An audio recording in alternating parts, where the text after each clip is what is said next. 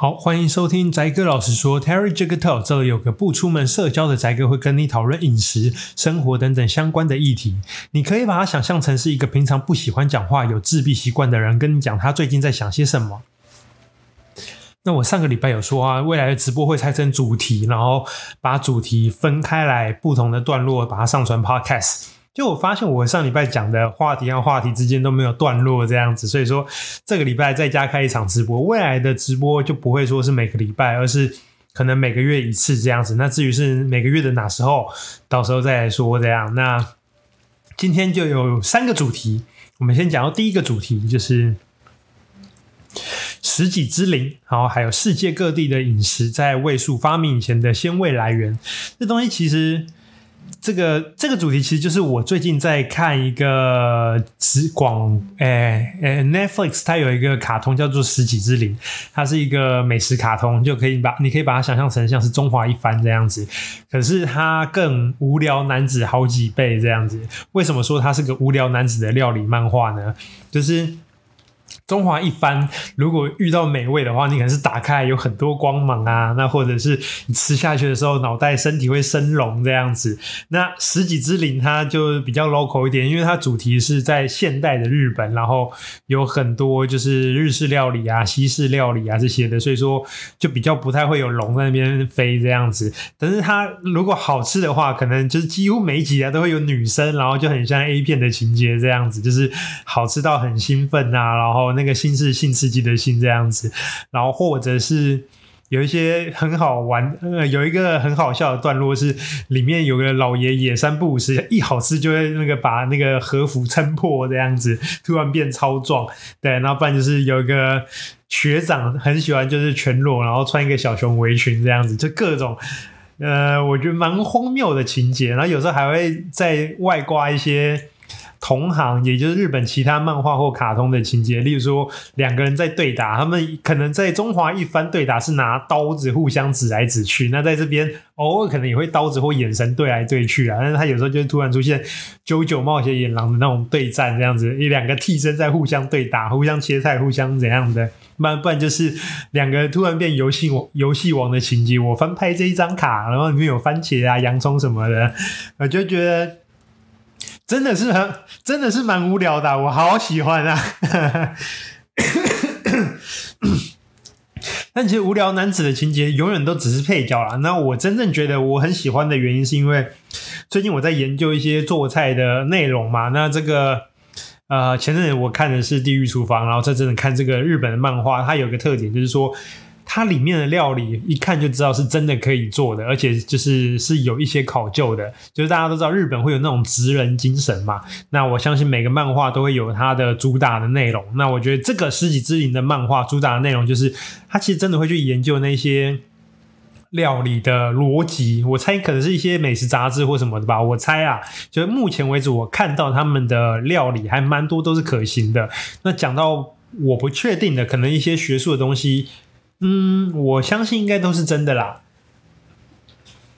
因为我目前看下来是觉得很合理，就是有一些呃以前我知道的，或是以前我不知道的东西讲完以后，我就觉得嗯很有趣，然后就像是躺着就可以吸收一些。那种料理的薪资，然后我很让我很觉得很喜欢，就一直看下去这样子。然后姑且不论他三不五时就有女生就是吃吃个东西，然后全身衣服曝光之类的画面这样子。它是个我觉得还算是有内容的漫画。那其中就有一个主题，我觉得很有趣，很值得一起讨论，就是它里面讲到的鲜味。我之前有讲过嘛，鲜味就是五妈米，是日本最近。发世界发展出来，这是一个鲜味，它是，嗯、呃，最简单的例子就是你自己炖炖煮一锅鸡汤，你可能丢鸡汤下去煮，然后你会觉得没什么味道，然后加只加盐巴也会觉得只有咸味。可是你加一些味噌，或者是你加一些味素下去的话，它可能就有更多的鲜甜的味道，或是你加香菇也会有一些鲜味。这主要原因，味素就是因为里面有那个脯氨酸嘛。那呃，你加香菇也会有大量的脯氨酸或是谷氨酸，然后还有呃，你加呃加味素是直接会有嘛？那甚至加一些其他的蒜头什么也都会有一些。那那种鲜味的来源，就除了最常见的就是脯氨酸以外，还有什么谷氨酸啊？甚至是近代可能还有一些一个新的词叫做后味，第六个味就是那种很浓郁的口感这样子。呃，这这套我也蛮吃的，然后目前没什么人讲啊，我我觉得也是稍微可以提一下，待会。那总之啊。鲜味这个东西，在我们亚洲来看的话，以台湾啊，不要说亚洲，以台湾来看的话，真正接触到历史应该就是呃味素。味素其实它是在一九零九年日本，味素它其实是在一九零九年日本它量产出来的，它。才开始量产，不能说量产出来，它才开始正式的由那个食品工业化把它量产出来。那在这之前啊，世界各地的料理其实就已经存在着鲜味这个东西在我们的饮食之中了。但那时候还没有 MSG 这个东西啊，我们要怎么为食品里面增增添鲜味呢？这时候你就要去看各地的料理，例如说意式料理。就算是现在，他们还他们的理论上厨房也没有在跟你讲味素，至少他们食谱是看不太到啊。那他们的鲜味要从哪里来？他们的番茄还有 cheese 就是一个大量的鲜味来源，然后还有其他就是洋葱啊、大蒜都基本上会有一些啦，对啊。但是就最主要是他们鲜味来源，我觉得来源就是番茄和 cheese 这两个成分。我第一次注意到这个，就是看这个食戟之灵，他说哦，里面的鲜味就是如果你是专业厨师，然后你要跟人家表现的你很。高尚不一样的话，就是第一个就是不能用味素。你要怎么用好的东，用别的自然食材达到味素的那个鲜味效果呢？意式料理就是用番茄和 cheese，cheese 里面有大量的脯氨酸、谷氨酸之类，他们是这样说啦，对啊，那番茄也会有这样的补偿。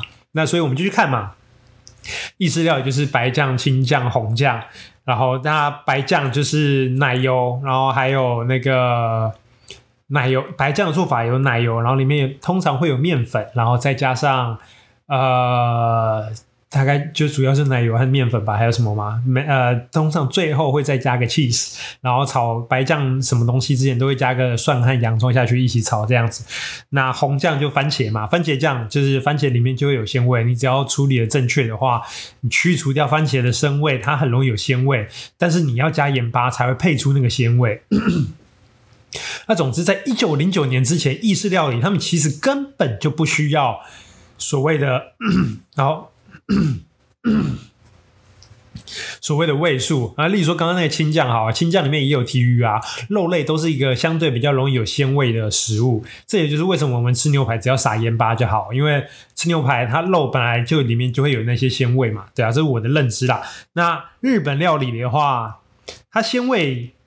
的来源我看下来啦，大概就是高汤、昆布高汤啊，然后香菇昆布汤高汤啊，或者是酱油吧。我酱油和味淋，或是一些味噌，这些都有一些可能的鲜味。因为这个东西是我们现在看，你去大家去市面上看那个酱油，很容易发现里面都会有味素。但是，一九零九年以前的酱油到底有没有那些味素，我没有那么确定。我也不是酿造专家，只是在这个年代以前。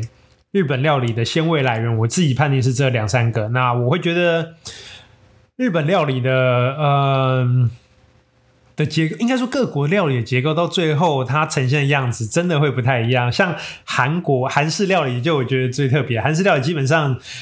就是他们的鲜味来源就只有两个，一个就是大骨汤，他们那边各种骨汤，很多骨汤，就是你去大家去那边看，就很多白白的那种。你去餐厅吃饭，那个热水壶里面装的不是热水，是高汤。对，那这是韩国的鲜味来源，骨汤。还有第二个最重要就是泡菜，泡菜就是他们最强大的鲜味来源。我觉得韩式料理真的是让我很欣赏啊，就是不管是什么东西配泡菜就对了。我今天就是一碗白饭配泡菜，就是下饭一整餐就解决了这样子。那 类似的概念，我就诶觉得，嗯，那这样子的话，中式料理到底鲜味来源有什么？然后我想想看，中式料理相对来说真的就比较少哎。就是我们目前看到中式料理的，以我去考丙级厨师证照来说，它中式料理的鲜味来源通常都来自于调味料，例如说酱油。或者是一条爆爆香的那些也算啦，蒜啊、洋葱、蒜、葱、蒜、姜这些东西爆香的以外，主要鲜味来源就是味精，还有盐巴，然后还有一些酱油、酱油膏这些东西。对，可能酱油膏会有一些发酵的效果吧，或者是加糖的番茄酱，就是。中式料理，如果看古代一点的话，我会觉得中式料理的鲜味来源可能就是金华火腿那种风干咸咸的火腿，然后或者是东坡肉那种糖的焦糖化，比较像是可能的。呃，糖的焦糖化也不算是鲜味，对啊，但是就是中式料理的鲜味来源，我都会觉得有点困惑，总好像没有很多的样子。那你台湾的话，有的话可能就是。卤肉饭吧，对啊，卤肉饭这类的东西，它可能就是相对比较有鲜味来源的一种地方。那我就觉得这个是一个蛮有趣的东西。那例如说法式料理，我我对法式料理不熟，但是他们很多东西就是把它煮成肉酱啊、肉泥呀、啊，然后或者是把它做成慕斯，这些东西里面都很容易去藏那个鲜味。例如说，你把肉煮很多，就很像我们台湾的卤肉饭这样，煮久了它就会有一种特别的味道。只是台湾的卤肉饭。可能都还是会加盐巴以外，还是会有味素啦。那可能那个法式料理的话，他们就会打成泥什么的，比较容易，或是特特别怎么样的烹调，让它比较不需要加味素。对，那是一个我觉得还蛮有趣的一个，就是一个概念吧。就是如果你不是用味素去调味的话，你是用这些自然的食材去做的话，你可以让你的。味道更全面，更容易全面啦，也不是说更全面，而是更容易全面。为什么呢？因为鲜味它也是一种味，但是会不会还有其他的味觉是人类还没有把它开发出来的？其实一定有，对，因为人类目前能定义出来的东西并没有那么的多。就是你真的去煮的话，你不会觉得味道就只有酸甜苦辣咸，一定还有更多别的。最新的一个就是所谓的后味，那后味就是后是呃身体很厚，就是厚片吐司的厚。那个后味，其实在讲一些很浓郁啊、很厚实的味道。那我也觉得这蛮合理。这个后味，我觉得来源是比较像至于油脂够不够吧。例如说，我们吃豚骨拉面，那个豚骨通常我们就会觉得哦很厚。对，那这是后味，也是一种味道来源。然后这是最近有人开始在讨论。可是明明我们都觉得这是本来就存在，但它到底它要被定义出来这件事情是也是最近才开始有的啦。所以我觉得。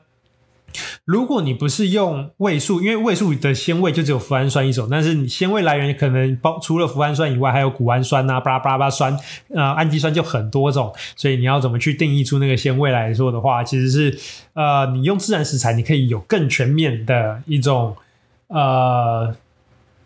更全面的口感，它就不会太单一，所以你可能吃东西味素加太多，喉咙会干嘛。可是如果你很全面的话，它就不会是单一的脯氨酸量太多这样，然后其他都很浅薄。对，所以说会煮的厨师他就会有各式各样不同的呃奇奇怪怪的香料。对，那例如说鸡汤，我们平常鸡汤。我们可以加盐加味素就解决，可是它其实没有那么好喝。加了香菇以后，香菇里面有一些它的可能脯氨酸，它就可以让那个鸡汤的味道更更更完整，我们会觉得更好喝。那是因为香菇。和鸡汤，它是一个互相互补的组合。你加了香菇以后，会有更多的脯氨酸，就是味素的那个成分在里面。那香菇干贝鸡汤，干贝和香菇一样，都能带来更多的那种味，有点类似味素，然后甚至是一些味素以外的调味料在里面这样子。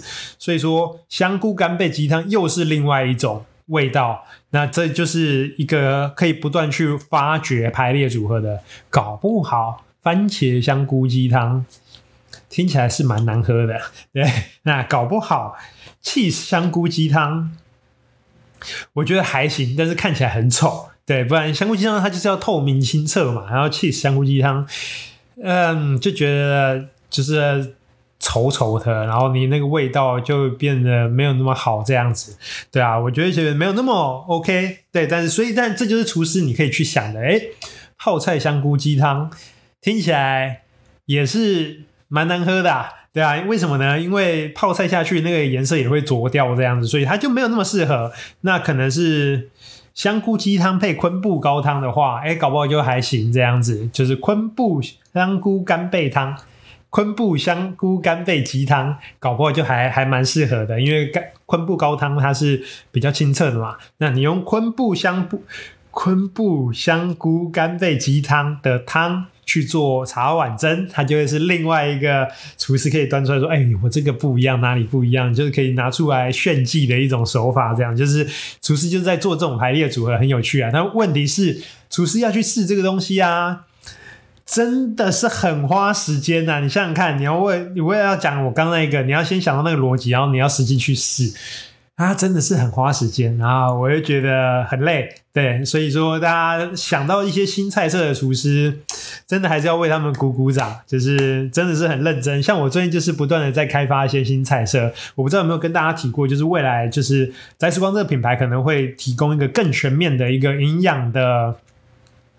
照顾吗？这算照顾吗？没有营养的解决方案，就是我真的是看现在的外食很不顺眼，到它已经造成造成我生活很大的不便了。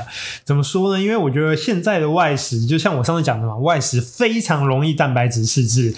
不管我要不要做生酮饮食或减糖饮食，就是它是外食的蛋白质就很难摄取得到啊。平均下来大概一天四五十克，最多它。对，那也不也不要说最多啊，说假设你没有刻意去补充蛋白质的话，四五十克就很了不起。你很容易一天下来，你吃不到二三十克都很正常。例如说，我要省钱，我早餐吃白吐司，好，午餐吃白吐司，晚餐吃泡面，哇，你一天下来是可以零克蛋白质啊，那很可怕。你一天下来就只有油和淀粉，那你说营养不良这件事情怎么可能？不会出现，会不要说营养不良啊，说肌肉肌少、肌肉缺乏这件事情，其实是一件非常容易存在的事情。那非常容易存在的事情，其实大家饮食习惯的问题。那我就会觉得，就是我看这个不顺眼很久，因为因为我就想要吃有蛋白质的东西，然后我发现真的是很难找。然后超商其实已经算是一个相对好的组合，但是也还是有它的缺点啦。就是例如说，我不想一天到晚吃鸡胸肉。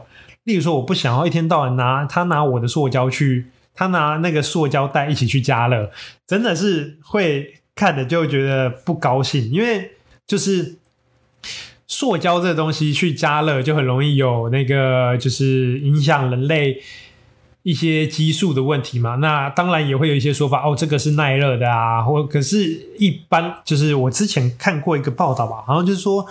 啊、，BPA 这个东西是被证实对会影响人类的一些呃生殖的系统的问题啊，影响人类荷尔蒙。对，所以说 BPA free 的产品就出现了，就是没有 BPA 这个东西，没有双酚 A 这个东西的塑胶，它真的耐热吗？那我觉得会不会只是因为其他塑胶还没有被证实这东西对人体有害？对，那我觉得一定是啊，因为塑胶才开发出来这一百多年的时间，那谁没事去研究这个东西？也不要说谁没事去研究这个东西，应该说就算学术机关去研究这个东西出来，对，并不会对多数人有好处，厂商不会去赞助这样的研究，然后他做出来以后。